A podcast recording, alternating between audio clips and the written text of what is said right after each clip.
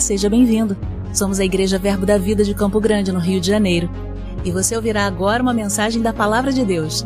Desde que ela transforme a sua vida.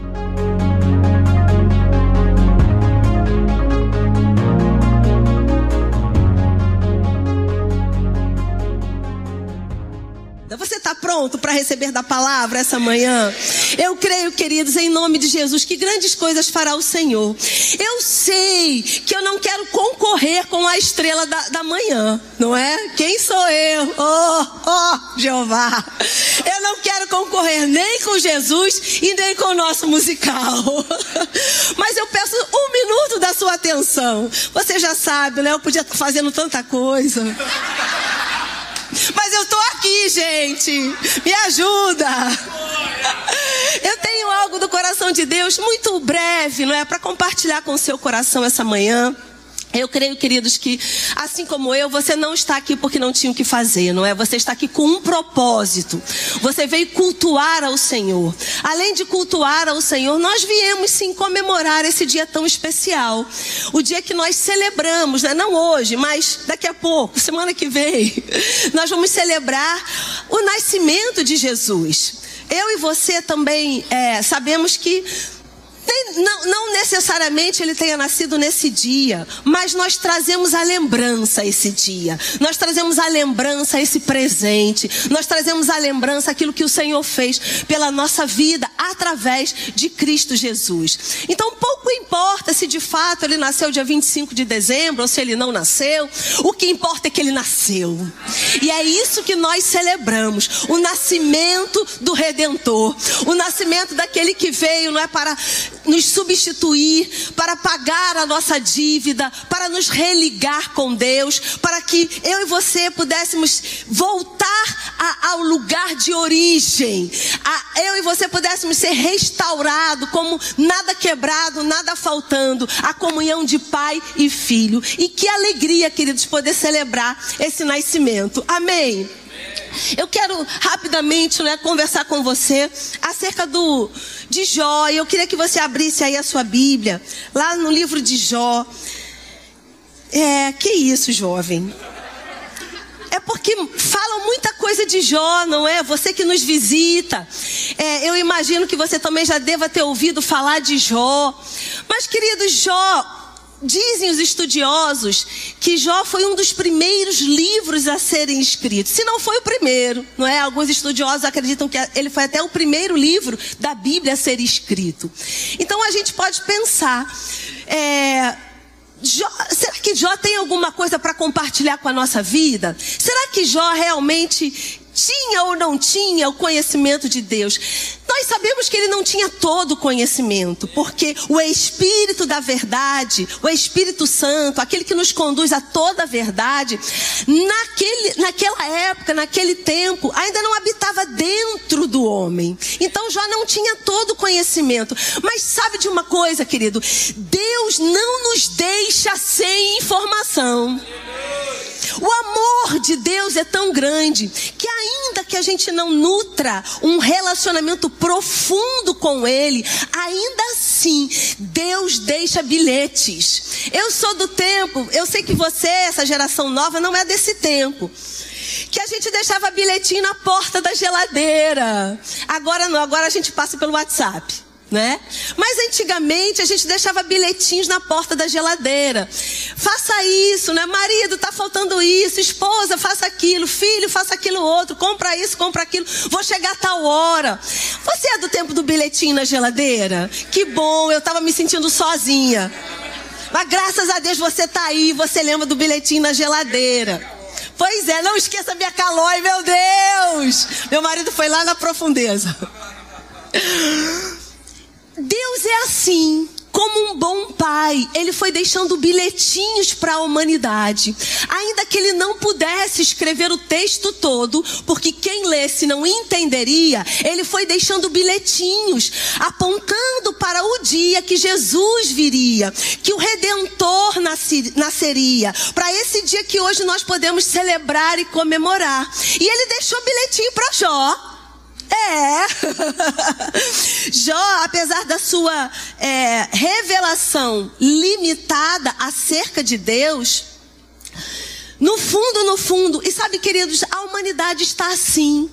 No fundo, no fundo, ela, ela percebe que ela precisa fazer esse caminho de volta para Deus. E ainda que tateando, ela fica buscando o caminho. Ainda que sem ter toda a revelação, ainda sem ter todo o conhecimento, a humanidade de alguma forma ela busca se conectar com o divino. Ela busca se conectar com o criador. Mas graças a Deus, se você está aqui hoje, ou você já sabe o caminho, ou você vai aprender esse caminho essa manhã. Amém? Para fazer essa conexão de volta ao Pai, essa conexão de volta ao relacionamento. E queridos, e, e, e nós estamos tão alegres por poder celebrar o nascimento de Jesus, porque a Bíblia diz que Ele é o caminho, Ele é a verdade, Ele é a vida, Ele é aquele que faz a conexão de volta para o divino, para o Criador, para para o Pai, para o Abba. Amém?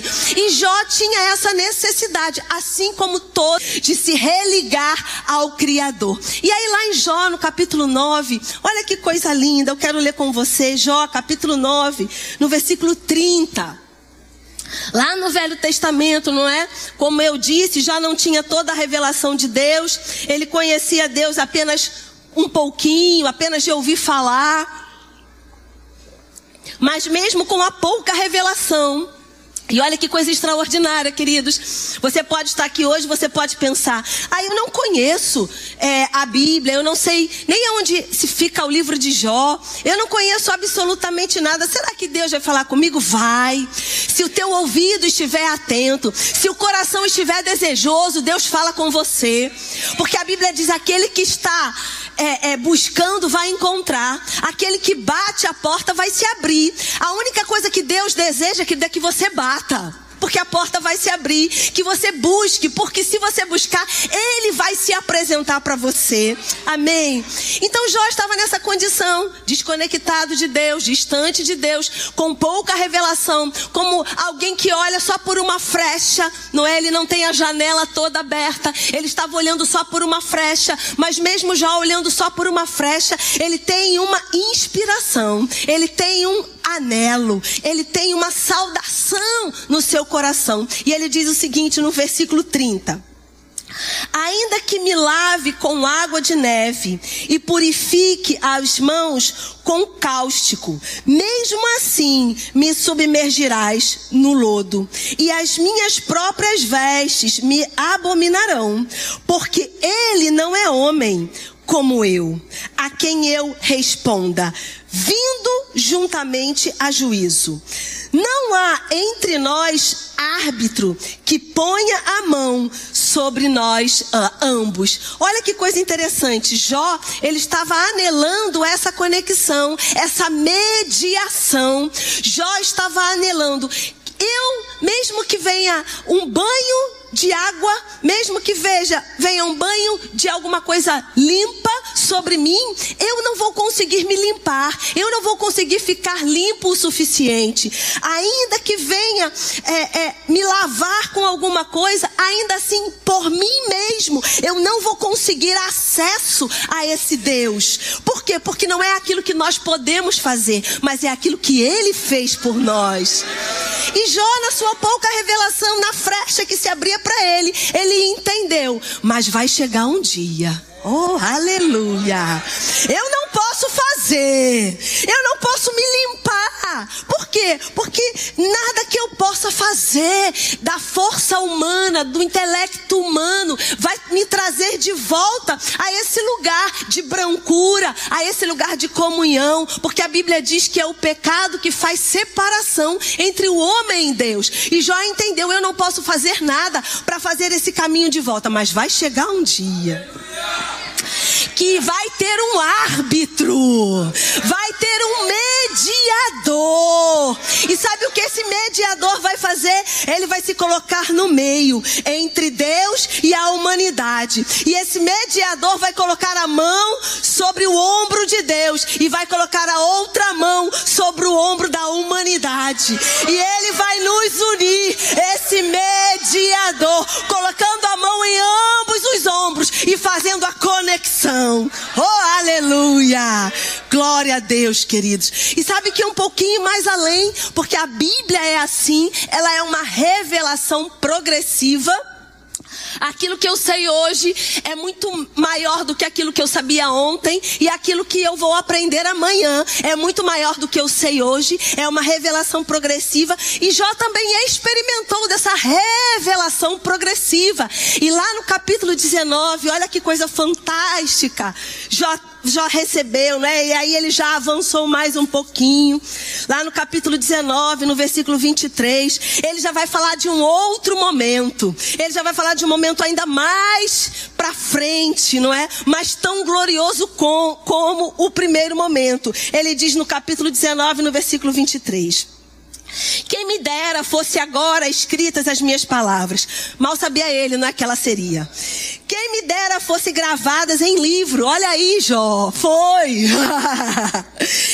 que com pena de ferro e com chumbo para sempre fossem esculpidas na rocha. Porque eu sei que o meu redentor vive e por fim se levantará sobre a terra. Depois, vestido este meu corpo da minha pele, em minha carne verei a Deus. Vê-lo-ei por mim mesmo e os meus olhos o verão e não outros. De saudade me desfalece o coração dele dentro de mim. Olha que coisa fantástica, querido. Lá no capítulo 9, ele estava desejoso, anelando um mediador. E aqui no capítulo 19, ele já entendeu que havia um mediador e que não só havia um mediador, mas que ele vive e que ele é um redentor poderoso. E ele foi ainda mais longe. Ele disse: "Esse redentor que vai colocar a mão sobre o ombro de Deus e a mão sobre o ombro da humanidade e vai fazer a mediação. Esse redentor vai voltar." Uh! E eu vou ver. Oh glória! Amado, que motivo de grande alegria. É entendermos que há um mediador que há um Salvador, que há um Redentor. E queridos, vai muito mais do que isso, porque Isaías vai dizer que ele é um consolador, ele é o príncipe da paz, ele é a brilhante estrela da manhã. Ele não é só um redentor, só, não diminuindo, mas por assim dizer, não é só alguém que veio abrir um caminho, não, ele está conosco. Ele não é alguém que simplesmente abriu o caminho e foi embora. Não, ele permanece. Ele permanece comigo, ele permanece com você. Amém, queridos? Ele é um maravilhoso conselheiro. Ele é um Deus forte. Ele é o príncipe da paz. Ele é a brilhante estrela da manhã. Você se alegra com isso? Queridos, nós temos muito motivo para nos alegrar nele, por ele, por tudo aquilo que ele fez, mas não só pela obra na cruz do Calvário, pela obra da redenção como Jó falou, a obra da mediação, não só por isso, mas porque Ele está conosco, porque nele nós somos supridos, porque Ele é a nossa fonte, uma fonte inesgotável de paz, o shalom, nada faltando, nada quebrado, uma boa jornada, mas queridos, também uma fonte de alegria. Você está alegre essa manhã? Sabe, o que nós não podemos confundir, queridos, é uma alegria circunstancial com uma alegria sobrenatural.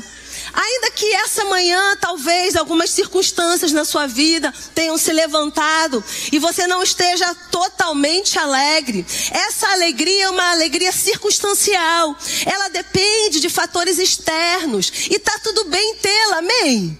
Querido, tá tudo bem. Às vezes eu ouço gente falando, né? Ah, essa alegria é uma alegria passageira. Gente, ok, a gente não vai depositar toda a nossa energia naquilo que é passageiro. Mas é bom rir, não é? É bom ter essa alegria circunstancial. É bom quando está tudo bem. E não tem nenhum problema nisso. Não tem nenhum problema estar tudo bem e você se alegrar com coisas que aconteceram. Seu filho passou de ano. Ó, oh, você investiu o ano inteiro, ele passou. Pode se alegrar, não é verdade? Eu me alegrava, tá tudo bem, não é? Você ganhou o décimo terceiro, olha aí. Oh, aleluia! Que alegria, gente. Você vai ganhar presente, vai dar presente, vai celebrar. Tá tudo bem, não é? São alegrias da vida circunstanciais, mas elas são lícitas, você entende? O que não pode acontecer é a nossa vida está firmada nela. Porque aí quando ela não vem, a gente se entristece. Isso é o que não pode acontecer. Mas existe uma alegria que é circunstancial e está tudo bem. Agora, o que Jesus veio nos apresentar é uma alegria que vai além das circunstâncias. É aquela que, estando tudo bem, não estando tudo bem, eu vou me alegrar no Senhor. Amém. Eu quero ler com você mais um versículo essa manhã, que está lá em João, no capítulo 15. Por gentileza.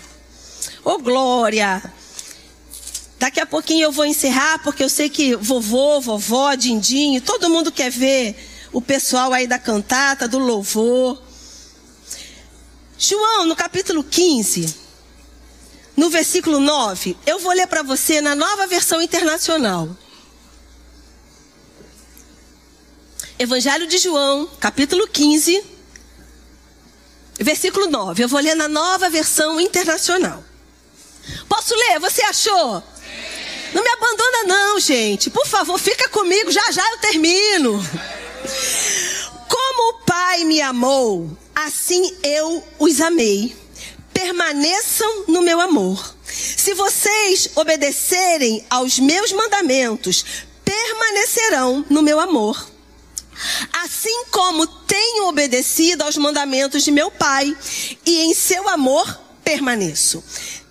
Tenho-lhes dito essas palavras para que a minha alegria esteja em vocês e a alegria de vocês seja completa. Oh glória! Querido, se Jesus está falando sobre uma alegria completa, é porque pode ter uma alegria incompleta. E o que seria essa alegria incompleta. É essa alegria natural, circunstancial, que eu só consigo me alegrar se estiver tudo bem.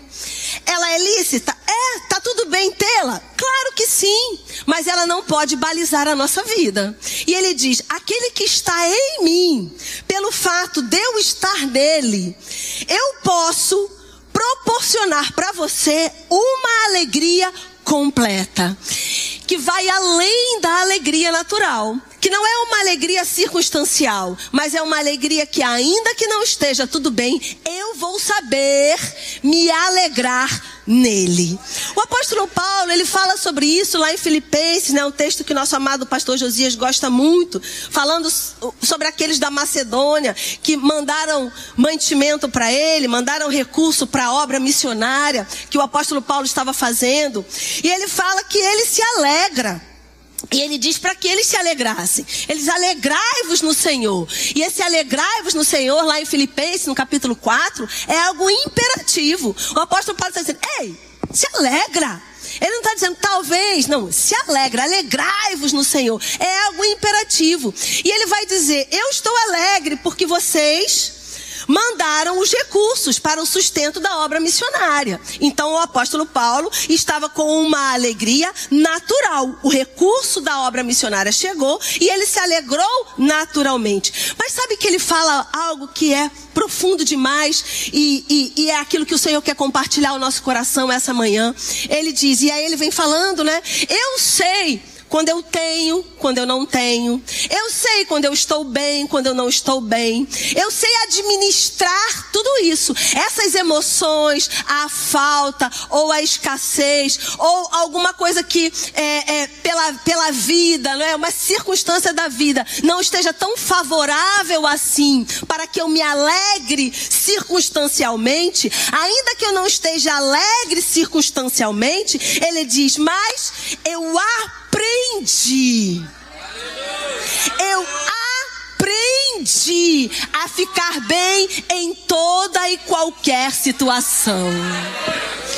Sabe, queridos, nessa época de Natal, ao mesmo tempo que é uma época que nos impulsiona ao perdão, que a gente percebe que nem tudo vale a pena lutar, que nem tudo vale a pena brigar, que nem tudo vale a pena a nossa razão, a, aquilo que eu acho que eu estou certo. Nessa época de Natal, a gente costuma fazer essa reflexão. Sim ou não? Não é verdade? A gente faz essas reflexões nessa época de Natal. E talvez em uma dessas reflexões você possa perceber que você não tem motivo para estar tão alegre assim. Talvez a sua família não esteja tão bem no momento, talvez financeiramente, talvez um, um ente querido enfermo, talvez alguém que um, um, irmão que não fala com outro irmão e, e é, é um bom dia para, né? A gente reaver todos os relacionamentos. Mas cada um tem uma realidade. E talvez você esteja aqui e a sua realidade não esteja tão alegre assim circunstancialmente. Mas aí a gente vai ouvir o conselho do bom e velho amigo Paulo. E ele disse: Eu aprendi, ainda que não esteja tão bem assim, eu aprendi a ficar contente em toda e qualquer situação. E sabe por que o apóstolo Paulo aprendeu e tomou essa decisão? Porque ele sabia em quem ele estava crendo. Ele estava crendo em Jesus. Ele estava crendo no mediador, naquele que colocou a mão sobre o ombro de Deus e sobre o ombro da humanidade e decidiu pagar o preço para que eu e você pudéssemos fazer o caminho de volta, estar de volta ao lugar de comunhão, ter de novo o nosso Abba Pai, o Paizinho amado, como nosso Deus, como nosso Pai, como nosso amigo, aquele que está sempre conosco, nos sustentando, aquele que é uma fonte inesgotável, aquele onde nós temos todo o suprimento, toda a paz, toda a alegria. O apóstolo Paulo aprendeu por quê? Porque ele sabia em quem ele estava crendo. Amém, queridos? E ele sabia que essa vida é efêmera e passageira e que um dia seria como já falou, o meu redentor vive e em breve ele vai voltar. Oh glória! Só isso, queridos, já é motivo de muita alegria. Saber que existe uma eternidade proporcionada por Deus, aonde não vai ter choro, aonde não vai ter sofrimento, aonde não tem falta, aonde nada daquilo que esse mundo caído tem para nos oferecer, nós vamos encontrar. Pelo contrário, nós vamos encontrar um lugar de prazer, um Éden, um lugar de delícia. É lá que vamos passar a eternidade. Só isso já é motivo para nós nos alegrarmos. Amém. E eu quero finalizar com isso, porque depois dessa reflexão e desses conselhos que o apóstolo Paulo dá para a igreja que estava lá em Filipenses, lá em Filipenses, no capítulo 4, ele diz o seguinte: Tudo posso naquele que me fortalece. Tudo posso. E muita gente, e eu entendo, né? Tira essa frase daquele contexto e, e tudo posso. Ah, então eu posso tudo. Porque o apóstolo Paulo disse que eu posso tudo. E aí, no dia a dia, tudo que acontece a pessoa fala: Ah, porque eu tudo posso naquele que me fortalece. Ah, porque não, tudo posso naquele que me fortalece. Você já ouviu pessoas assim? Tá tudo bem, gente. Tá tudo bem. Tudo posso naquele que me fortalece. Você já ouviu pessoas assim? Tá tudo bem, gente. Tá tudo bem. Tenho dinheiro, mas eu posso comprar. Não é isso. Né? Posso. Eu posso comprar sem dinheiro. Não, não é isso que ele está falando. Ah, mas ele está falando de dinheiro. Mas ele está falando de tudo posso. Não, ele está falando de alegria nas tendo e a ficar alegre não tendo. A ficar alegre quando a circunstância está favorável, mas também ficar alegre quando a circunstância não está favorável. E aí, nesse contexto de ficar alegre mesmo nas circunstâncias desfavoráveis, ele diz: Mas eu tudo posso, porque a minha alegria não vem das circunstâncias. Porque eu não sou movido porque dá tudo certo. Não, a minha alegria vem dele. E nele eu tudo posso. Eu posso mesmo na circunstância ruim me alegrar. Eu posso mesmo na circunstância adversa ter fé. Eu posso mesmo na circunstância ruim eu declarar a palavra e ela vai acontecer. Eu posso mesmo nas circunstâncias ruins saber que eu estou firmado na rocha e ela não é um lugar que se abala, ela é firme, é o rochedo da minha salvação. Amém, queridos? Que coisa boa celebrar o nascimento de Jesus. Porque é nele que nós temos tudo isso. É nele que nós temos essa garantia. É nele que nós temos essa palavra. É nele que nós temos a, a fonte inesgotável, porque o Espírito de Deus já está dentro do nosso espírito e ele é alegria. O pectus do Espírito Santo é alegria e não a alegria circunstancial, mas a essa alegria que ainda que as circunstâncias não sejam favoráveis, tudo posso nele. Eu posso me alegrar nele. Amém. Oh glória, você pode ficar de pé. Vamos agradecer ao Senhor por esse momento. Como é bom saber, queridos, que muitas pessoas lá fora elas ficam pensando sobre essa alegria, sobre esse mediador e não ter alguém para colocar a mão no ombro, não ter alguém para fazer o caminho de volta. E como é bom saber que em Jesus, esse que nós celebramos o nascimento hoje, nós podemos fazer esse caminho de volta. Nós temos esse mediador que, por mais que eu esteja distante, não é? Como Jó falou, Jó estava tão distante e ele tinha tanta consciência de quem é, ele era, no sentido de não há nada que eu possa fazer para fazer esse caminho de volta. Ainda que eu me lave, ainda que eu faça qualquer coisa, eu não vou conseguir fazer esse caminho de volta. Porque sabe, queridos, a Bíblia nos diz que Deus foi aquele que teve a iniciativa. Como é, pastor Josias gosta de falar, o Deus ofendido, ele preparou a mediação. Esse Deus que foi ofendido por causa do pecado, esse Deus que poderia fechar os olhos e virar as costas para a humanidade, mas a Bíblia diz que esse Deus ofendido, o Deus criador, o Deus que fez a humanidade, o Deus que fez todas as coisas, esse Deus criador que está lá no trono, ele amou tanto a humanidade que ele não deixou a humanidade so, sozinha. Ele mesmo proporcionou esse caminho de volta, esse mediador. E é o aniversário de nascimento desse mediador que nós celebramos no Natal. Jesus Cristo, aquele que veio fazer a ponte, aquele que veio fazer a mediação, aquele que Jó anelava mas será possível que não vai ter ninguém que possa fazer esse caminho para que eu encontre Deus? Será possível que não tenha um mediador, um árbitro que possa se colocar no meio da humanidade, entre a humanidade e o Deus Todo-Poderoso? Será que não tem esse mediador? E nós sabemos que esse mediador é Cristo. Ele se colocou no meio. E sabe, queridos, Cristo, ele não está com uma régua com um medidor, querendo saber qual foi o nível de iniquidade, de erro que a gente cometeu. Não. Pelo contrário, ele pegou essa régua, ele pegou essa dívida, ele pegou essa nota promissória. E eu vou te dizer, ele nem leu o que estava escrito. Ele não quis nem saber qual era o preço, quanto ia custar. Ele disse: Eu vou, eu me entrego. Mas vai custar caro, mas eu vou, eu me entrego. E a Bíblia diz lá em Colossenses que ele pegou esse escrito de dívida e cravou na cruz. Ele não quer saber, querido, qual é o preço que você pagou de erro. Ele não quer saber quanto foi o pecado. Não, ele já pagou tudo pago.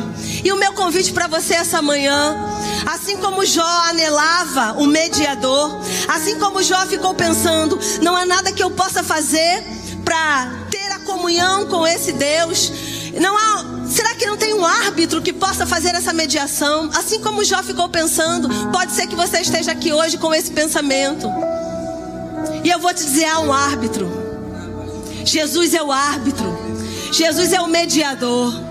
E se você está aqui essa manhã e você deseja receber os benefícios dessa mediação, se você deseja confessar Jesus como Senhor e Salvador da sua vida, é só você levantar sua mão. Levanta sua mão e nós vamos até você te explicar o que significa a alegria que Jó deve ter sentido quando ele avançou mais um pouquinho na revelação, depois que ele entendeu que haveria um mediador, depois que ele entendeu que haveria um árbitro, ele também entendeu, ei, e esse árbitro não vai me deixar. Esse árbitro vai estar comigo sempre, em todo tempo. Ei, esse árbitro está tão presente na minha vida que ele vai voltar para me buscar. É o meu redentor e ele não é um redentor morto, ele é um redentor vivo. Ele está vivo. Deseja, se você estiver aí, levanta sua mão se você deseja receber Jesus como Senhor e Salvador da sua vida. Nós vamos até você. Você está pronto para celebrar o nascimento de Jesus, comemorar que ele nasceu, o seu mediador nasceu, o seu intercessor nasceu, o árbitro nasceu. E a Bíblia diz, queridos, que hoje ele está sentado à destra de Deus e ainda hoje ele intercede por nós. E ainda hoje ele é aquele que está mediando. E que alegria é saber que nós não estamos sós dessa terra, que Cristo ungido Cristo, o Filho da promessa, aquele que Deus prometeu lá no Éden, quando o homem errou, quando o homem pecou, Deus prometeu: vai chegar um que vai resolver. Oh glória, e ele chegou, o Cordeiro Santo, o Cordeiro Santo, aquele que estava pronto desde a fundação do mundo. Você pode celebrar esse momento. Oh, levanta sua mão, cheio de gratidão, você pode agradecer ao Senhor por Jesus é, eu quero animar você a refletir sobre o que significa esse dia. Esse dia significa perdão acima de tudo, porque nós fomos perdoados em Cristo. Nós estávamos distantes em nossos delitos e pecados. A Bíblia diz que estávamos mortos mesmo, por conta do pecado. Mas o Senhor, Ele nos ama tanto que ele decidiu estender a sua mão para um morto, porque nós estávamos mortos, mas ele estendeu a mão ao morto. Então talvez você esteja aqui essa manhã e alguns relacionamentos na sua vida podem estar mortos, assim como nós estávamos. Assim como a humanidade sem Cristo está morta, sem a vida de Deus. E alguns relacionamentos podem estar vivendo esse momento de morte. Mas eu quero animar você a refletir sobre vida. Vida para os relacionamentos que estão mortos. Talvez precise de uma atitude sua para reviver esse relacionamento Assim como a humanidade estava morta e afastada de Deus. E Deus teve a atitude de mandar o árbitro, o mediador. Quem sabe você não é o árbitro desse relacionamento. Quem sabe você não é o mediador desse relacionamento. Quem sabe você não vai ser aquele que vai restaurar todas as coisas na sua casa. Pega isso pelo Espírito. E eu creio em nome de Jesus. No favor de Deus sobre a sua vida. Na sabedoria de Deus sobre a sua vida. Na inspiração de Deus sobre a sua vida. Para ser o árbitro desse relacionamento. Para ser o mediador desse relacionamento. Para ser aquele que vai fazer o resgate e vai trazer de volta. Amém. Oh glória. Um ótimo Natal para você.